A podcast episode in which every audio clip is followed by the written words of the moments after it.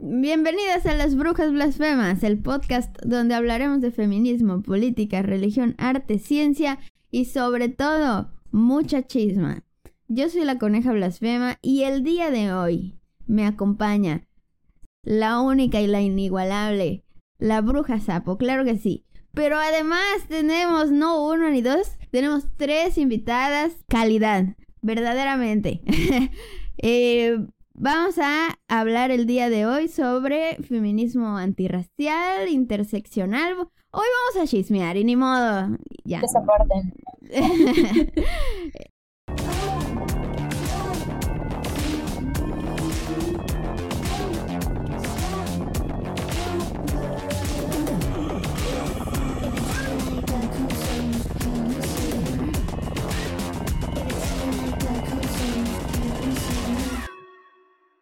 Ahora sí, pues el día de hoy, como les digo, pues tenemos a, tres invitadas especiales que una de ellas pues ya nos había acompañado en otro episodio, que es Kelly. ¡Eh, qué emoción!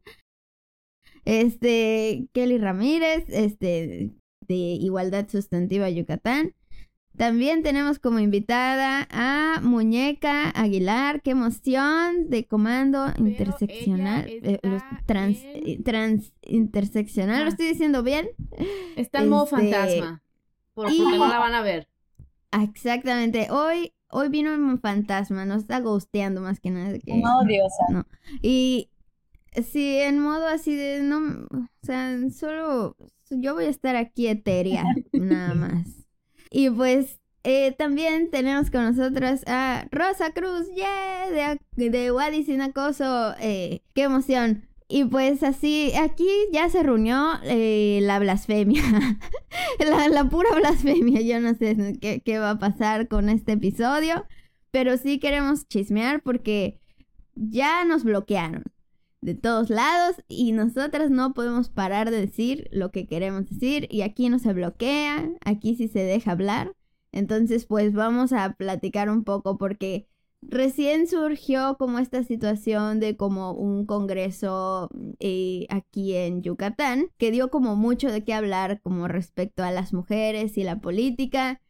Entonces queremos como que platicar un poco de eso, ¿no? Como de de lo que viene de ahí, que pues por decir algo es un congreso, o sea, solo es un, un puro evento, pero no es solo eso, sino lo que viene detrás, ¿no? Como lo que son las instituciones, el blanquismo, este, un montón de, de temas que se van como relacionando entre sí, que pues igual en otros episodios ya hemos explicado un poco, ¿no? Como de, de cómo se relacionan unas cuantas cosas como la transfobia con lo blanco, ¿no? Y así vamos más o menos, pero ahora sí vamos a explicarlo un poco más a fondo, vamos a platicarlo un poco más a fondo. Y para eso tenemos a todas estas invitadas que nos van a explicar también desde sus propios puntos de vista, desde sus visiones, este, y sus opiniones, ¿no? ¿Cómo ven? ¿Cómo están, amigas? ¿Les parece bien? No sé si alguna de ustedes quiera como contar, eh, sí, como que el contexto de lo que dijo Rosa, de qué pex, qué pasó. Bueno, pues a mí me gustaría empezar un poquito platicando acerca de dónde viene, eh, pues este congreso, ¿no? Primero decir que es el segun, la segunda vez que se realiza en Yucatán. Eh, el año pasado fue una propuesta igual que se realizó desde la centralidad supuestamente incluye dentro de la organización mujeres yucatecas, pero mujeres yucatecas muy específicas, ¿no? Porque no se colectiviza con todas las yucatecas. Y justo el año pasado empezó la controversia en un grupo de una ley que promueven, pues, estas yucatecas muy exclusivas, este, que eh, le querían poner precisamente al Congreso, primer Congreso feminista yucateco, ¿no? Entonces por ahí surgió que estando yo dentro de ese grupo, pues yo sí se las hice de pedo, así como que, a ver, morra, primer congreso feminista yucateco, yucateca. En 1917. Entonces, desde ahí surgió, por ejemplo, que yo no me presentara el año pasado al Congreso y fuera expulsada de un grupo donde se promueve una ley que también tiene que ver con estas mujeres políticas, ¿no? Por lo cual le cambiaron el nombre, le pusieron otro nombre, porque la verdad es que sí se hizo toda una campaña para que ellas no se apropiaran de ese nombre que ya existe, ¿no? Claro. Entonces me salieron con, la parte de que sí había dentro de la organización eh, mujeres yucatecas, pero pues, ¿qué mujeres yucatecas invitaron a esta organización? ¿no? Ese fue uno de los primeros acercamientos que tuvimos acerca de este congreso. Y bueno, este año pues no fue diferente al año pasado, solo que siento que esta vez hubo eh, más mujeres que levantaron la voz. Eh, si en algún momento había una tibieza para nombrarse como tal trans excluyentes o transincluyentes en algún momento, eso en estos momentos está cambiando, ¿no? O sea, hay un pronunciamiento muy fuerte acerca de la transexclusión que ya no se está tomando en cuenta si este movimiento afecta o no afecta a las personas trans, ¿no? Sino que ya como estas mujeres biológicas. Ajá, como, como ellas mismas se llaman, ¿no? A veces. No, ellas, ellas se hacen llamar críticas de género. Ah, bueno. Para okay. no, para no Eufemismo, este, tal vez. Ay. Para no, para no incluir la parte, ¿no? De que, pues en muchas, en muchas otras las denominan TERF, que para ellas es un insulto, o este, o también se les denomina transfóbicas, ¿no? Que también se lo consideran un insulto, ¿no? Entonces se llaman, se hacen llamar críticas de género, y pues como sabemos, desde hace aproximadamente, yo diría que entre tres y cuatro años ha habido un movimiento eh, muy específico de las críticas de género, este, aunado a grupos en relación de poder. Y esa es una realidad. Uh -huh. ¿no? Sí. Bueno, pues no sé si yo doy pie a completar esta información contextual. Sí, es que justo también lo veíamos incluso en la marcha, ¿no? En esta última marcha que del 8M que tuvimos, que fue la marcha de la mujer, como incluso desde ese episodio que grabamos, pues hablábamos de que pues se empezó a dividir la marcha y decíamos de que pues de que quién es cuál, o sea, yo recuerdo que ese día había compas amigas mías que era como ya no sé en cuál marcha meterme porque yo no quiero estar en esta marcha pero sí quiero estar en esta, pero ya no sé cuál es cuál y es como muy extraño porque pues realmente pareciera que todas estábamos como unidas o algo así, pero pues ya como que yendo más a fondo, pues realmente no era así, ¿no? O sea, como que sí había esta diferencia que ya después se vio hasta en un video de como la actitud transfóbica muy así explícita, ¿no? Así muy evidente. ¿Y qué, cómo ves, Rosita? Sí, sí está bien fea. Empezaron a gritar, este, macho el que no brinque, ¿no? Pero después, como eran consignas muy transodiantes, más que feministas, ¿no? Y como bien dijo eh, Kelly, como que ahorita hay varios grupos que andan tomando o relacionándose con, con otros grupos de poder, ¿no? Y, pues el feminismo en realidad nunca hemos buscado tener el poder, ¿no? hemos apostado más por hacer espacios colectivos, comunitarios, en horizontalidad. Y de repente, pues hay quienes eh, han visto en el feminismo como este escalón para llegar a un puesto de poder, ¿no? Y, y justo lo que comentaba Kelly, este congreso es evidentemente el, el claro ejemplo de la búsqueda de ese poder. O sea, se llama Todas MX y en efecto, vinieron de la Ciudad de México y de otros estados, pero de Yucatán no se atrevieron a invitar a las colectivas que están poniendo el cuerpo y están poniendo todas sus energías para erradicar la violencia, ¿no? Trajeron agrupaciones que lo que hacían era alzarle la mano al poder que hay en Yucatán para decir, aquí no pasa nada, somos el estado más seguro, las mujeres estamos tranquilas en la calle, no tenemos denuncias, eh, no nos han reprimido, ¿no? Y obviamente quienes son las que están en la calle, quienes están eh, resistiendo, pues obvia, eh, no nos sentimos como que identificadas, fue como que, a ver, ¿cómo, cómo, ¿cómo que aquí estamos tranquilas? No lo estamos, ¿no? Y como bien dice Kelly, no estamos tampoco para tibiezas ni para decir eso, porque cuando hablamos de feminismo no solo estamos hablando de una campaña política, no es solo estamos hablando de discursos, ni solo estamos hablando de de palabras, estamos hablando de que hay mujeres que están sufriendo, que están siendo violentadas, que están muriendo, en el estado de Yucatán y por respeto a eso y por respeto a la lucha de quienes están aquí, no tenemos que en permitir que vengan de, o sea, que vengan otras mujeres con discursos para decir que aquí nada está pasando y no inviten a las mujeres, no que no inviten, que no escuchen a las mujeres que aquí están resistiendo y están en luchando para erradicar la, la violencia, ¿no? Eh, o que vengan y que digan que nosotras estamos mal, que no sabemos lo que estamos haciendo. no, o sea, em, creo que, que, hemos como que cuestionado ese feminismo blanco que de repente viene para decirnos, les vamos a salvar, nosotras sabemos qué hacer, ustedes no lo están haciendo mal y no se ponen a, checar el, trabajo que se está haciendo acá y por qué se está haciendo. Entonces, este congreso, como bien dice Kelly, no es un congreso feminista, es un congreso de mujeres en la política que es sumamente diferente a un congreso feminista, porque hasta en el congreso feminista se abordaron temas como eh, la despenalización del aborto, ¿no? nuestros derechos sexuales y reproductivos, y es una deuda que se tiene aquí en el estado de Yucatán, que hasta el día de hoy pues ahí sigue entre otros. Ay, e, es, que esto que menciona, eh, que mencionas tú, se me hace como súper fuerte y, violento y agresivo, ¿no? Como, eh, tal vez no te lo dicen directamente así, ¿no? Tú no sabes y yo sí, porque no sé, vengo, vengo de la Ciudad de México o etcétera.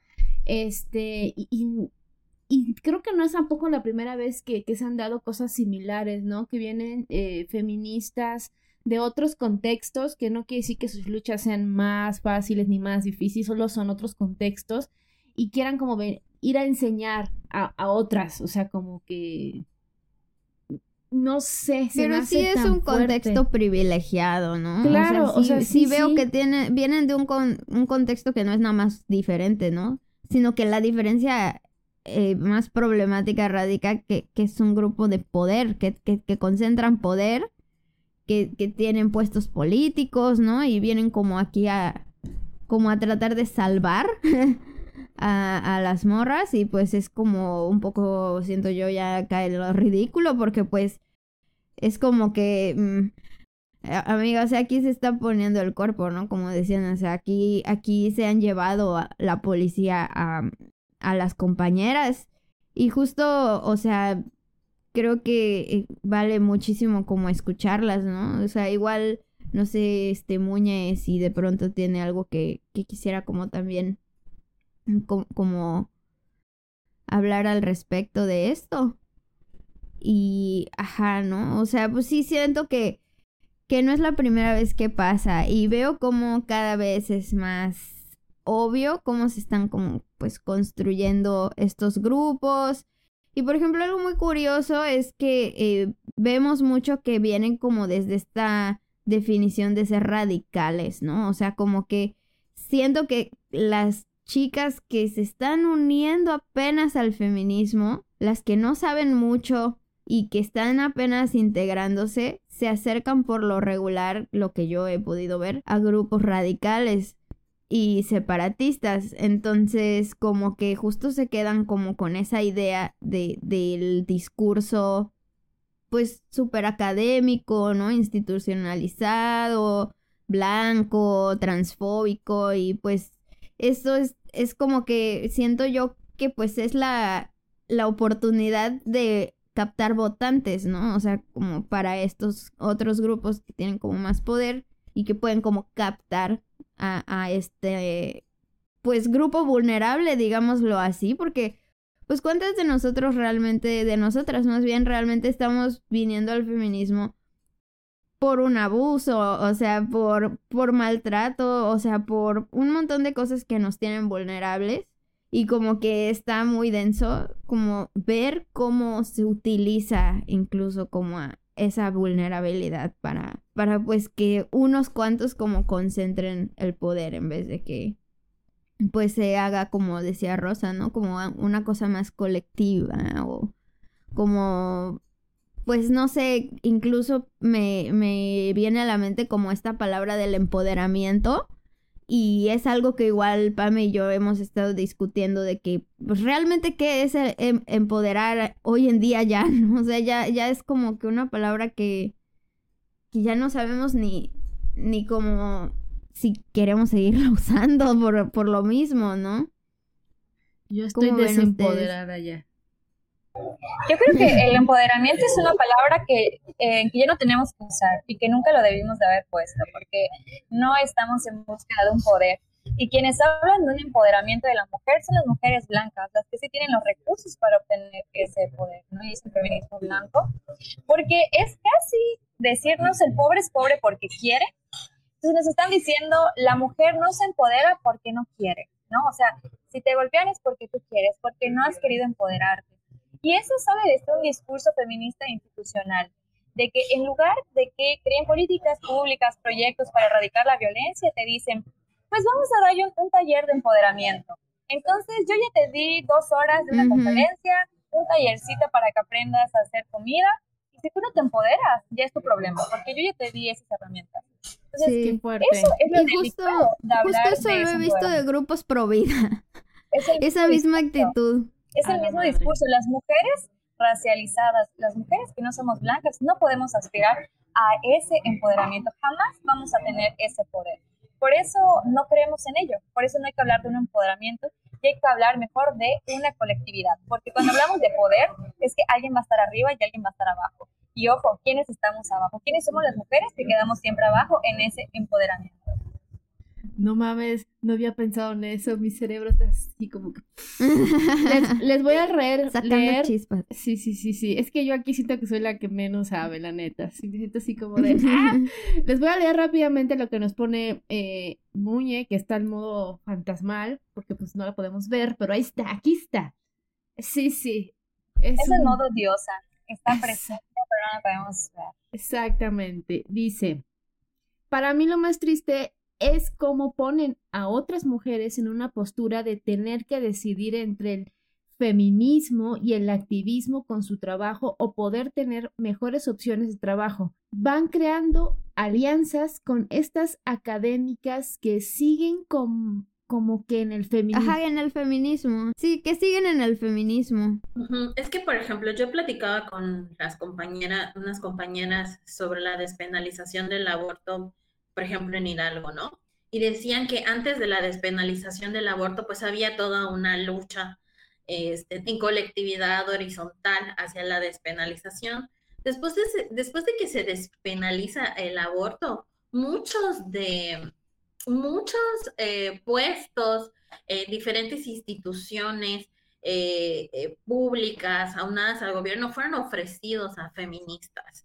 y también es una estrategia que utilizan eh, ofrecer este tipo de puestos este, para precisamente trabajar eh, con la parte mm, de dejar de visibilidad, de visibilizar a las mujeres que son, este, que son eh, mujeres que siguen luchando, ¿no? Por ciertas cosas, que son mujeres incómodas para la institucionalidad.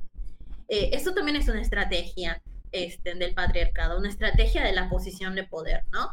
Entonces, em, mencionaban estas compañeras que ahorita hay una menos colectividad este, en cuanto al aborto autónomo, porque la mayoría de las mujeres que estaban en, pues, luchando en las calles ahora pertenecen a instituciones, ¿no? Y les ofrecieron puestos de poder dentro de estas instituciones. Mm. Y por lo tanto es cuando, cuando están sujetas a una institucionalidad, creo que es un poco lo que menciona Muñeca, pues entonces tienen que cumplir con esta institucionalidad, porque entonces de por medio está el comer, el vivir, ¿no? Y el poder este, vivir del trabajo que realizan, ¿no? y, bueno, y es complicado.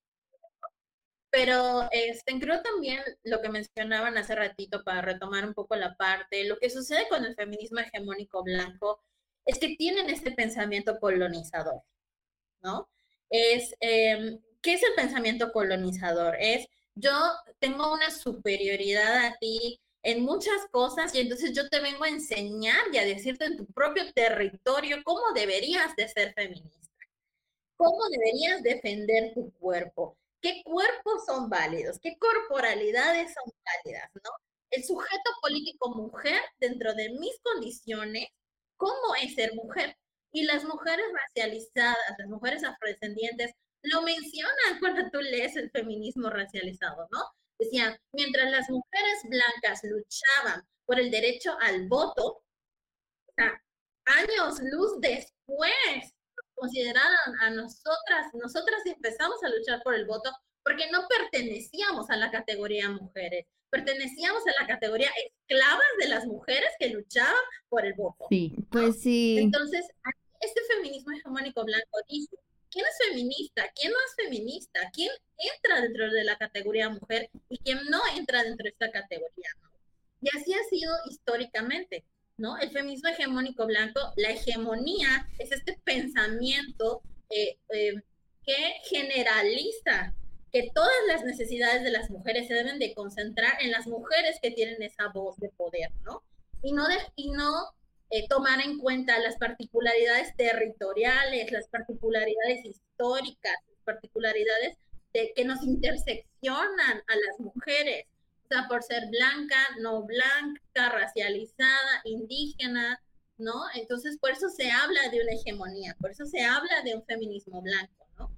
Porque entonces es este feminismo que te viene a decir a ti si eres feminista o no lo eres, ¿no? Si tu categoría cuerpo o tu categoría ser mujer vale o no vale dentro de sus criterios o estándares. sí, pues sí.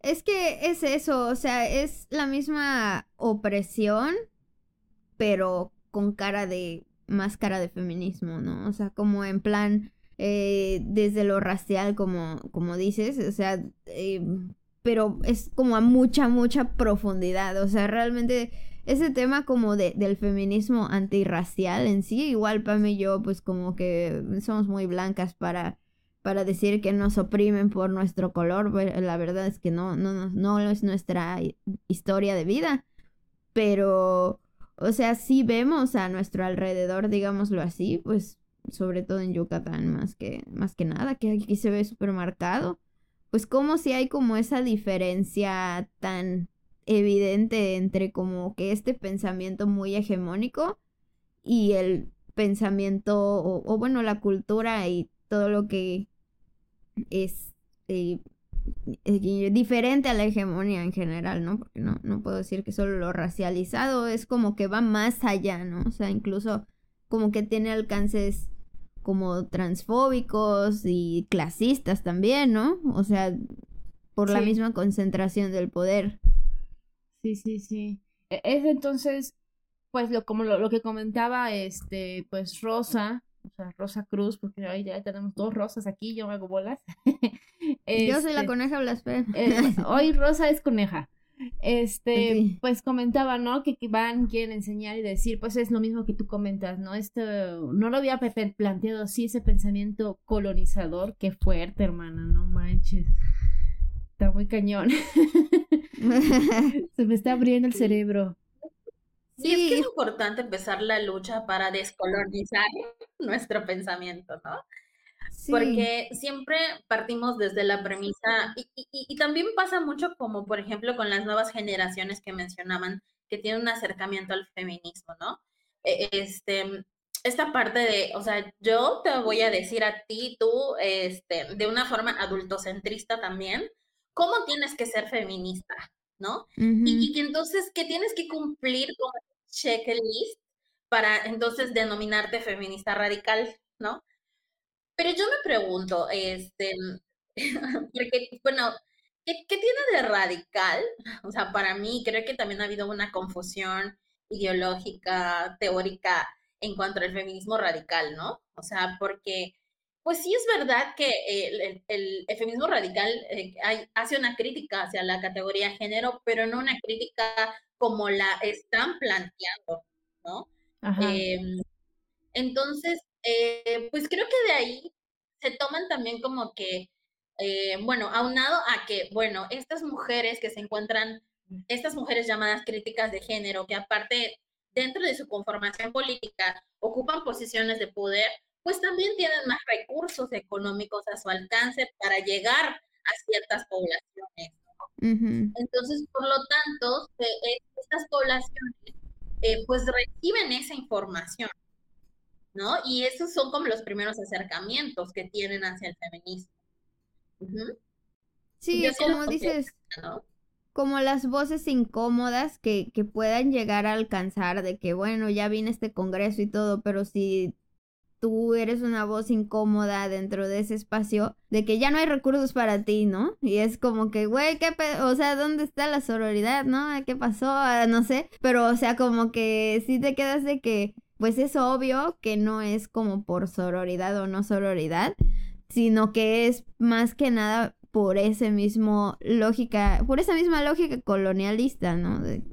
no sé si puede decir que es como una ideología o algo así, no sé exactamente cómo nombrarlo. Sí, bueno, me gustaría mucho como que abordar lo que decía Muñeca, porque no solo pasa en el feminismo, sino eso está pasando en toda Latinoamérica, ¿no? Que de repente nosotras decimos, pues estamos en el activismo y estamos alzando la voz, pero sabemos que necesitamos también cambiar desde las políticas públicas, que necesitamos tener una participación política.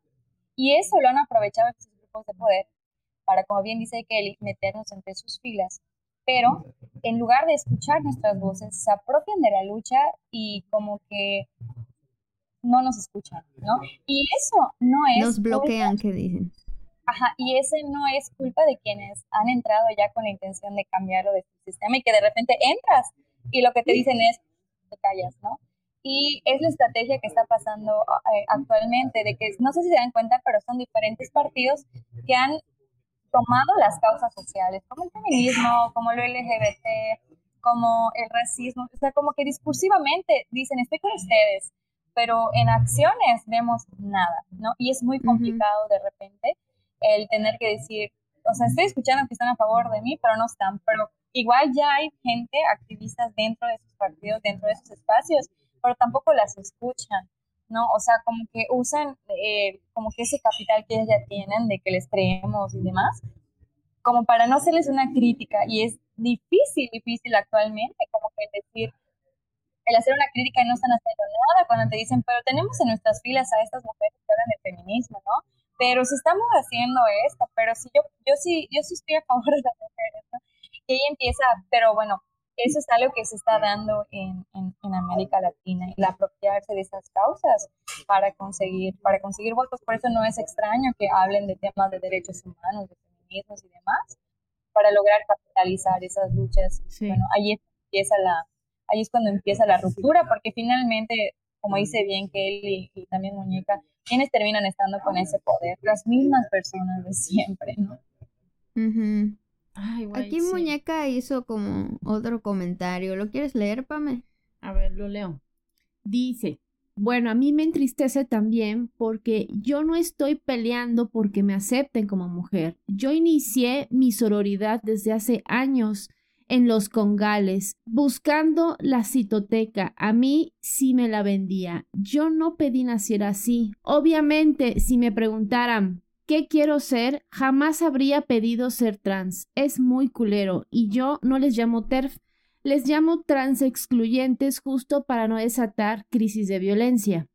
Muchas de esas académicas me apoyaban, me ensalzaban, pero al devenir de sujeta de investigación a sujeta de derechos, fui mal vista. Tras. Guau, qué fuerte. Sí, sí, sí, no manches. Sí, ¿no? Porque es esa misma mirada de que vertical desde arriba hacia abajo, ¿no? De que, ay, sí, te estoy estudiando, ay, sí. O sea, como que, como si no fuera un individuo, ¿no? O sea, como si no fuera una persona de por sí, como dice un sujeto de derechos. Y como que justo ese es el problema realmente, ¿no? Que terminan eh, siendo más antiderechos que otra cosa, ¿no? De que en que hemos estado así ahondando como en, en, los discursos pro vida últimamente. Este sí es muy sorprendente de pronto encontrar como estas similitudes entre el feminismo blanco y trans excluyente, eh, etcétera, hegemónico, con el providismo, algo como, como con los providas, es muy similar su, su origen, digámoslo así. Lo que, lo que dice Muñeca es muy fuerte, el, el cómo decir que las mujeres somos más que una teoría, ¿no? Sino somos mujeres que tenemos un cuerpo que se está resistiendo.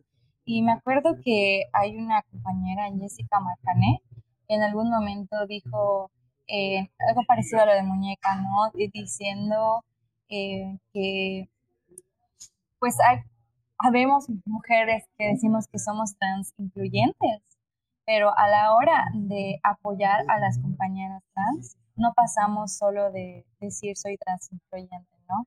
Y por ejemplo, o sea, cuando constantemente nos piden apoyo, nos mencionan en qué estamos, como que a veces nuestras luchas sí la dejamos en un mensaje diciendo que sí estamos con ellas, pero cuando ellas están todo el tiempo resistiendo en la calle y nos piden apoyo, como que ahí no estamos presentes, ¿no?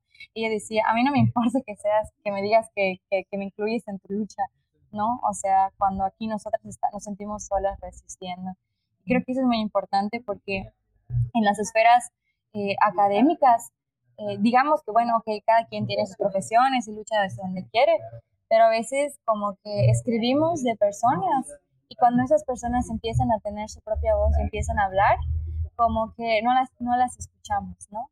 Como que nada más las queremos para investigar y nada más. Cuando empiezan ellas a hablar, es decir, tengo una voz y también quiero hablar y, y esto es cuando de repente empezamos a, a tener conflictos y es cuando se dice que el feminismo se ha vuelto como muy académico, ¿no? Y no pasamos de, de dejar de ver que las mujeres no solo somos una una, una teoría, ¿no? Y eso nos pasa mucho. Bueno, yo me desenvuelvo un poco en ese ámbito como académico de investigación y demás. Y cuando creo guay sin acoso, que es ir más, o sea, cuando ves ya entrar en la práctica, como que sí a veces te dicen, oye, pero pues, ¿por qué no solo investigas y ya, no? O sea, tu profesión es esta. ¿Qué tienes que estar mm. en, este, en esas otras cosas, no? Como que de repente lo vemos solo, solo por eso y olvidamos que somos más allá de una teoría, si no somos mujeres, que tenemos cuerpos, emociones y que estamos entre la vida y la muerte con el sistema patriarcal. Sí, tal cual. ¿Qué opinas, Kelly, de todo esto que está diciendo Moña y Rosita? Pues sí, o sea, yo creo que, que por ejemplo, que en parte, ¿no? O sea, sí hay un, hay un discurso, a mi parecer, este, un poco tibio cuando señalamos la parte de la transfobia, ¿no? Eh, eh, y me refiero pues desde la parte, de, por ejemplo, desde la parte de, de, que somos mujeres cisgénero, ¿no? Em, en muchas ocasiones dices, ah, no, sí, soy trans, trans incluyente, ¿no? Pero, por ejemplo, no hay ni una persona trans en tu equipo feminista, este, no hay ninguna persona trans en los proyectos que estás realizando. No, cuando desarrollas proyectos y bueno, y, eso es algo que también me gustaría poner estén sobre la mesa, ¿no? Por ejemplo, de los proyectos que se les se seleccionaron este, para un fondo muy conocido, por ejemplo, te envían, ¿no? Este, y una, una compañera en un encuentro criticaba eh, cuántos fondos hay también para el aborto, ¿no? Y precisamente Muñeca lo menciona, ¿no? Este, cuando dice, mi sororidad inició hace años en los congales buscando la citotec. La citotec es lo que nosotros llamamos ahora misoprostrol, ¿no? Citotec es, la marca este, este, original de, este, del misoprostol. El misoprostol es el nombre activo, ¿no? Pero la Citotec es muy, muy, muy cara, ¿no? Y antes solo había acceso a la Citotec. Entonces, mis, unas compañeras en un encuentro mencionaban, es que ¿cuántos fondos hay para el aborto? ¿no? Ok, sí, hay, hay, muchos fondos para el aborto, pero esos fondos que se destinan para el aborto, ¿cuántos incluyen a las personas con capacidad de gestar, ¿no? Casi ninguno. Y es una realidad porque precisamente los fondos que se seleccionaron este, de aborto para pues, este fondo que, que se va a recibir dentro de poco, precisamente el fondo seleccionó a los, los proyectos que incluían a las personas con capacidad para gestar, ¿no? Desde la cuestión de los derechos humanos. Eh, ¿Por qué? Porque también dentro del feminismo hegemónico blanco hay una lucha incipiente contra el aborto, o sea, para la despenalización del aborto, pero también esa despenalización del aborto gira en torno a qué sujeto político merece acceder al aborto, ¿no? Eh, donde no incluyen los cuerpos con capacidad de gestar, o, cuerpos este, no, como la salud sexual reproductiva y no reproductiva también. Eh, entonces, o sea, creo que dentro de este discurso, o sea, también hay un posicionamiento político muy firme que tenemos que hacer para acompañar a, este, a las mujeres trans que se encuentran pues también luchando, ¿no? Dentro de un espacio político, dentro del feminismo, ¿no? Porque porque entonces si no las incluimos, no estamos haciendo nada. Ah, sí, sí, sí, justo como decía Muñeca también, como que, que pues que ella menciona específicamente el ambiente de los congales. Es como que también existe esta otra parte donde también se criminaliza al trabajo sexual, ¿no? Entonces como que también termina siendo parte de lo mismo, de que como que ya no, ya no sigue siendo como hegemónica, porque ya trabajas sexual, entonces, o sea, eso está mal y eres una víctima. Y, la misma actitud condescendiente de te vamos a salvar y, así, ¿no? Entonces, como que, pues es parte de, de, la misma como marginación, invisibilización, que estas mismas personas trans están acuerpando y que no se reconoce realmente, porque también, pues, es como, ajá, o sea, algo muy, muy incómodo como para el sistema en general. Dice este muñeca, o sea, la Liga de las Investigadoras que crearon el 3 de 3, que se les cuestiona incluso su ingreso de arriba de los 100 mil, pero no ceden, y tampoco las veo en lugares como con las mujeres afro del sur de Mérida, o no las veo en la avenida con las trabajadoras sexuales, en la entrada de una maquiladora levantando encuestas. No sé por qué no se dedican a su laboratorio y le permiten a las mujeres hablar de sus problemas o llevarlas a hablar por ellas, además hablando de transfobia, justamente, ¿no? O sea... Sí, es un problema muy fuerte el tema de, del racismo, ¿no? En, dentro del feminismo, de creer eh, que su realidad es pagar la nuestra, querer salvarnos. O sea, incluso el tema de, del trabajo sexual nace de, eso, ¿no? Del miedo que le tienen a, a poder explorar y expresar nuestra sexualidad de diferentes maneras, ¿no? Este, y sí, se han mostrado abiertamente en contra, en contra de eso. Eh, no se han acercado, eh, hicieron este congreso y no tuvieron cercanía con lo que está pasando en el estado de Yucatán. O sea que no somos el centro, aquí también hay mujeres que son racializadas y no solo racializadas desde un racismo, eh, desde el colorismo, desde el color de piel, ¿no?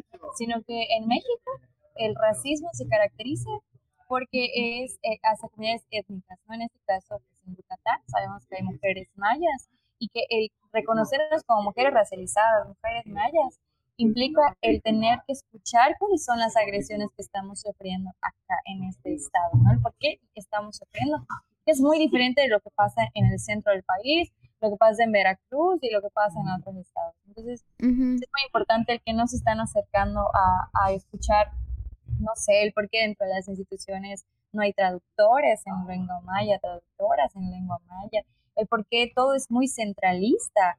Y, y Kelly lo explicó, no solo centralista a nivel nacional, de que solo lo que pasa en la Ciudad de México se escucha, sino solo lo que pasa en, en Mérida se escucha. ¿no? O sea, no estamos escuchando otras voces cuando ya han habido manifestaciones feministas en Valladolid, creo que en Chile, o sea, en varios municipios que están alzando la voz. Es muy difícil el poder escuchar eso y que también como un feminista interseccional tenemos que saber cuándo nos toca escuchar, ¿no? O sea, cuando nos toca compartir esas otras voces y no apropiarnos de esas voces y no hablar por esas voces sino escuchar qué es lo que necesitan esos dos. Porque el feminismo blanco lo que dice es, ah, yo creo que te falta esto, ¿no? Yo creo que así te vas a empoderar. Yo creo, o sea, yo creo cómo te puedes parecer a lo que yo soy, ¿no? Y es algo que jamás vamos a, a lograr hacer porque nacimos en contextos diferentes. Y eso es lo peligroso de esos discursos, que luego quienes nos sentimos mal porque no estamos logrando eso somos nosotras, las personas raciales. Sí, es como un gaslighting ahí, este, White. Estructural. Sí, gaslighting white can más que nada. y luego esta parte que mencionas, este, Rosa, me parece como que es esencial, ¿no? Para empezar, saber cuándo eh, la voz eh, no es para, o sea, cuando el micrófono no te toca, o sea, cuando le toca hablar a alguien más porque es su vivencia, porque, o sea, no, tú no tienes nada que ver, etcétera. Y además hacer eso nos enriquece como individuos a todas, todos y todes poder escuchar este, a otras compañeras que están luchando desde otros eh, contextos. eh, poder, eh, no sé, eh, hablando en, corrientes, teorías feministas, bueno, no, no, no es poder leer otras, otras, este, por ejemplo, a mí también me cambió, también me, me explotó la cabeza cuando leí un poco, porque no, no he leído tanto como quisiera, a, afrofeministas, que fue así como que vea, ah, esto no lo había visto, no lo estaba viendo. Entonces, saber cuando tenemos que tener esa escucha activa con nuestras compañeras y entender que su lucha es diferente o más difícil o no sé, y no caer en estos discursos de odio o ser condescendiente con la compañera o tratar de venir a enseñarle. O sea, ay no, pues no, no, no, no está padre caemos en un conservadurismo, o sea, y la idea también de los feminismos es que son un movimiento vivo, es decir, todo el tiempo se tienen que estar actualizando y por eso es necesario escuchar qué es lo que está pasando actualmente, porque de repente nos vienen con teorías del siglo pasado, ¿no? Que algunas siguen vigentes, es cierto, pero tenemos que, que ir actualizándonos, ¿no? O sea, porque el día que un movimiento se quede en una sola teoría, se va a volver una ideología, ¿no? y lo que nosotras no queremos es quedarnos estancadas en eso, queremos ir avanzando, ¿no? Por ejemplo, me recuerdo que una vez me peleé con una feminista española que hacía una crítica al twerking, ¿no? Que decía que las mujeres este, exóticas de Latinoamérica nos sexualizábamos cuando perreábamos, ¿no? Y movíamos el trasero porque los hombres eso querían de nosotros, ¿no? Es como que hay morra ya, relájate un chingo, que no estamos sexualizando nada, o sea, nosotras no nos sexualizamos la mirada, quien nos ve es quien nos sexualiza. Nosotros estamos haciendo uso de nuestro cuerpo, ¿no? Estamos disfrutando nuestro cuerpo, tenemos autonomía y eso. Entonces, cuando no escuchamos cómo de repente eh, las feministas afros luchan desde el gozo, porque de repente se quedan de verdad como, como la iglesia, ¿no? O sea, luchar es sufrir y no es cierto. También gozando se está resistiendo y tenemos derecho a gozar nuestros cuerpos, a gozar lo que nos está pasando, ¿no? Pero si no nos escuchamos, nos quedamos con que tenemos que taparnos y así, ¿no? O cuando, obviamente, ahorita estamos viendo con las compañeras que tienen que usar el velo y que de repente vienen y quieren quitárselos porque libertad para ellas es eso y no estamos respetando, ¿no? En, en las creencias, en la cultura de otras personas que conciben la libertad, que conciben la justicia desde otras maneras me siento un poco aludida porque la verdad como empecé como así mi feminismo a través de redes sociales, o sea, imagínate, llegué a pensar justo eso que comentas de la compañera europea, así como que de, ay, no, esas mujeres se sexualizan, qué, qué mal están, y yo así, y ya dije, a ver, a ver, cálmate un chingo y me encuero, ¿no? Este, y empecé a escuchar a las compañeras, porque eso del tuerga a mí me hacía también como mucho ruido, decía, ay, no, Jesucristo Redentora.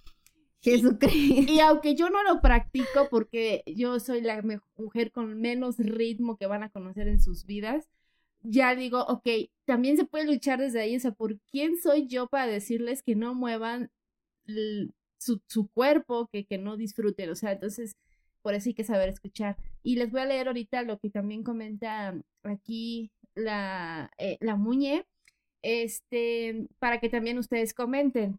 Ella dice, respecto al trabajo sexual, hay mujeres cis en las calles, por ejemplo, la 58 y la 71, y también la size.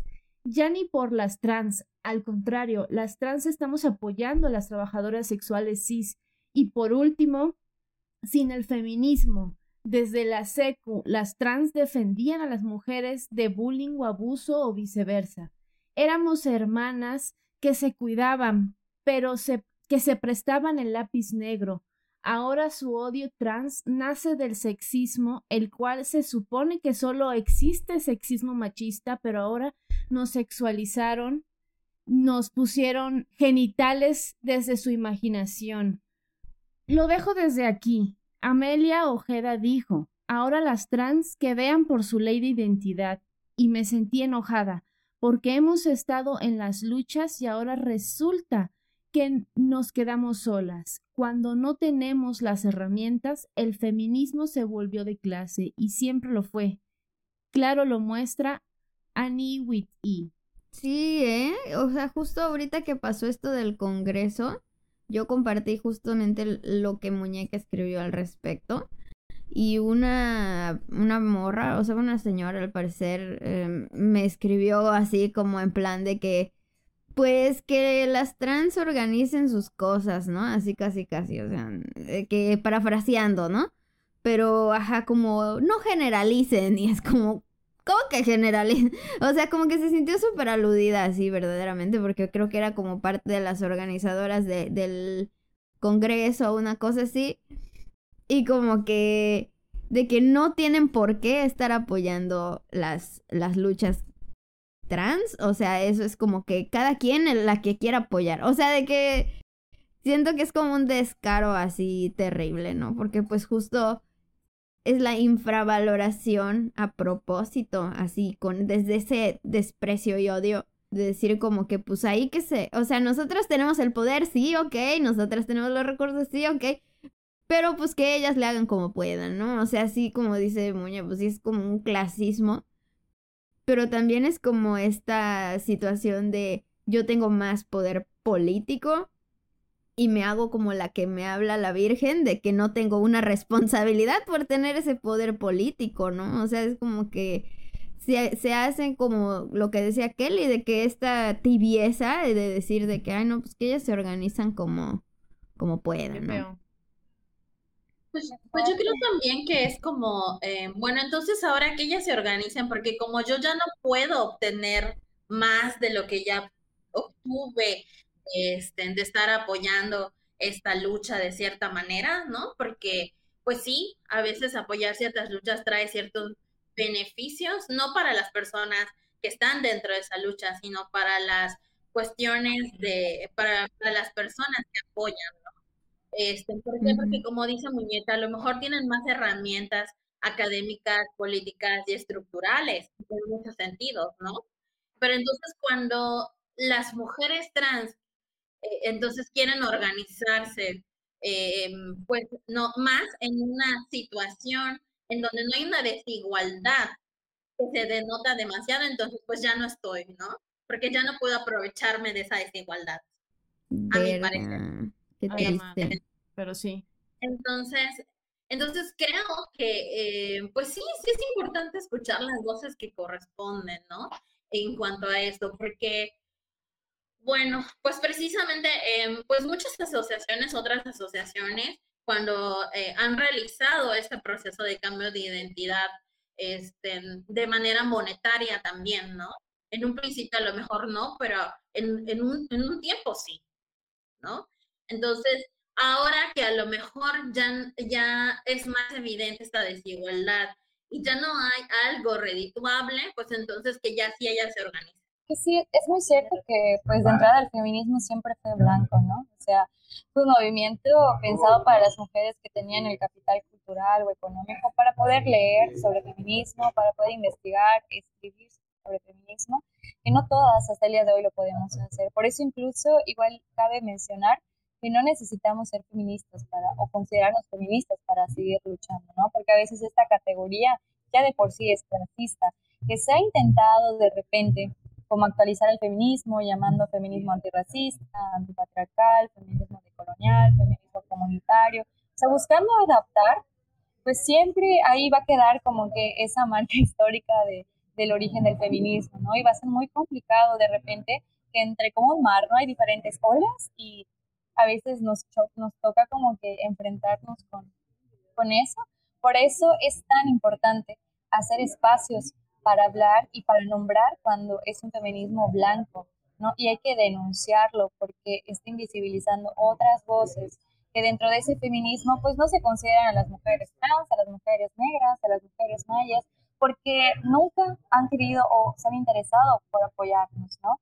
Porque solo han pensado en seguir con esa blanquitud y adquirir ese poder, ¿no? O sea, y como dije en un principio, el tener poder implica que tiene que haber gente abajo y a nosotras nunca nos van a considerar, pero yo creo que también parte de nosotras, quienes nos consideramos como mujeres racializadas y que hemos tenido vivencias sumamente diferentes de resistencia, ya estamos como, o ya hemos hecho como redes y es muy importante como mantener esas redes, ¿no? Y, y no perdernos. Eh, quizá ya es momento de empezar a llamarnos feministas antirracistas o lucha de mujeres antirracistas, ¿no? Porque justamente eh, había una compañera que no recuerdo bien su nombre que decía que hay que ser cimarronas, ¿no? Tenemos que saber muy bien también cuando un movimiento no nos está incluyendo, nos está lastimando y tenemos que empezar a crear desde cero. Lo que pasa con el feminismo es que se ha vuelto tan políticamente y tan capitalizable que de repente ya se están preocupando más por, por ese poder que por el, el, el apoyar a las, a las, compañeras, ¿no? Quizá ya hay que, hay que empezar a nombrarlas como feministas antirracistas y ya con esto, de entrada, ya no permitimos que escuchar a las mujeres blancas que cada vez que hablan nos lastiman, ¿no? Por eso tantas compañeras eh, se están bajando del feminismo y tratando de anexarse a luchas que sí son antipatriarcales, pero ya no se quieren nombrar feministas porque pues tristemente han sido, sí, sí mal, o sea, desde violentadas hasta simplemente ignoradas totalmente. Está fuerte la resistencia, hermana. bien dicho. No todas las luchas de las mujeres son feministas, que dentro del feminismo también hay muchas violencias que tenemos que empezar a escuchar muy bien desde dónde están hablando esas feministas para saber a quiénes están representando, si solo se representan a ellas mismas o están buscando la colectividad, que tenemos que empezar a hacer redes entre las feministas de la periferia, aprender a escuchar y por mi parte aprender a, a nombrarnos como mujeres racializadas, ¿no? Y con eso empezar a voltear hacia nosotras mismas para escucharnos y ya no permitir que el feminismo blanco hable por nosotras y que cada vez que hable nos esté lastimando. Sí. ¿Cómo ves, Kelly? ¿Qué quieres, qué quisieras agregar? Mm, pues yo quisiera hacer una invitación a, porque hace poco precisamente hicimos como pues sí, como, como un intercambio mutuo de aprendizaje sobre feminismo este, antirracial, afrodescendiente. Y precisamente muchas chicas decían, es que yo sentía que no me identificaba con el feminismo como lo estaba conociendo, ¿no? Y yo decía, sí, porque, porque pues muchas cosas. Muchas cosas nos sentimos incómodas, ¿no? Yo siempre he dicho que desde la incomodidad es una señal muy importante para todas. Desde sentirte incómoda con la violencia, sentirte incómoda con los discursos, sentirte incómoda con las actitudes, sentirte incómoda con, con ciertas instituciones, sentirte incómoda con ciertos discursos, ¿no? Desde ahí hace mucho caso, porque siempre a las mujeres se nos ha negado la intuición y nosotras siempre sabemos cuál es el camino, ¿no? Entonces, este, pues a partir de eso, pues tomar en cuenta mucho cómo nos sentimos con las personas, cómo nos sentimos con ciertos grupos feministas, este, cómo nos sentimos con sus discursos, ¿no? Y em, pues explorar la parte de, de, este, de, como menciona Rosa, ¿no? De empezar a coincidir en, en, espacios y en palabras con quienes nos sentimos identificadas. Y, este, y pues nada, o sea, más que nada eso, ¿no? No, no quedarnos este, calladas bajo ningún discurso político, ¿no? No que nuestras voces tampoco las cierre este, el feminismo blanco hegemónico, porque la invitación es tener fuego en la boca, o sea, explotar el fuego de todo lo que te incomoda, porque durante mucho tiempo siempre calladitas nos vemos más bonitas y ya ni siquiera con otras feministas podemos seguir calladas. O sea, ya no. Sí, mega atrás. Sí, qué emoción, porque sí, justo es, yo sí he sentido así personalmente esa mordaza de que si hablas, yo tengo mucho más poder que tú y te voy a joder, ¿no? Y es como, pero si la que me estás jodiendo de, ya me estás jodiendo de por sí, ¿no? Y ya ni siquiera lo puedo hablar. Entonces como que es, es, ese aprovechamiento como de su mismo poder y pues justo, ¿no? O sea, como decía por ahí también, se me acaba de olvidar así como la fuente original, creo que es de Audre Lorde, no me acuerdo muy bien, pero decía como que mi silencio nunca me, este, nunca me salvó o algo así, como mi silencio nunca me ayudó y tu silencio pues tampoco te, te va a ayudar, ¿no? Entonces como justamente eso mismo de de que calladitas no nos vemos. es como que bastante real. Vamos a escuchar los comentarios de Muñeca. Mm, Sí. Eh, estoy muy agradecida con todas ustedes, las que están aquí, Rosa, Kelly, Ros, Pames, apenas te, te, te, te agregué, pero ya te había visto muchas veces, porque abrazar la lucha de las personas trans y acogerme a mí me brinda una fuerza que no solamente es para las poblaciones trans.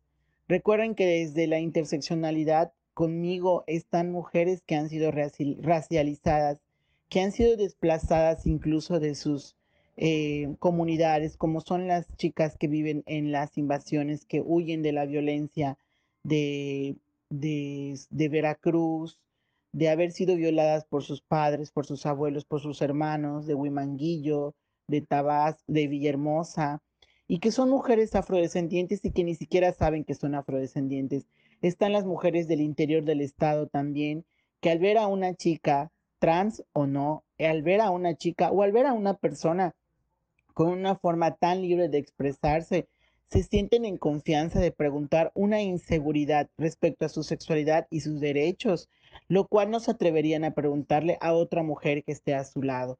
Entonces, abrazar esto, hermanas, es abrazar otras luchas feministas o de otras mujeres que se extiende desde el interior de nuestro corazón. Las quiero Gracias, mucho.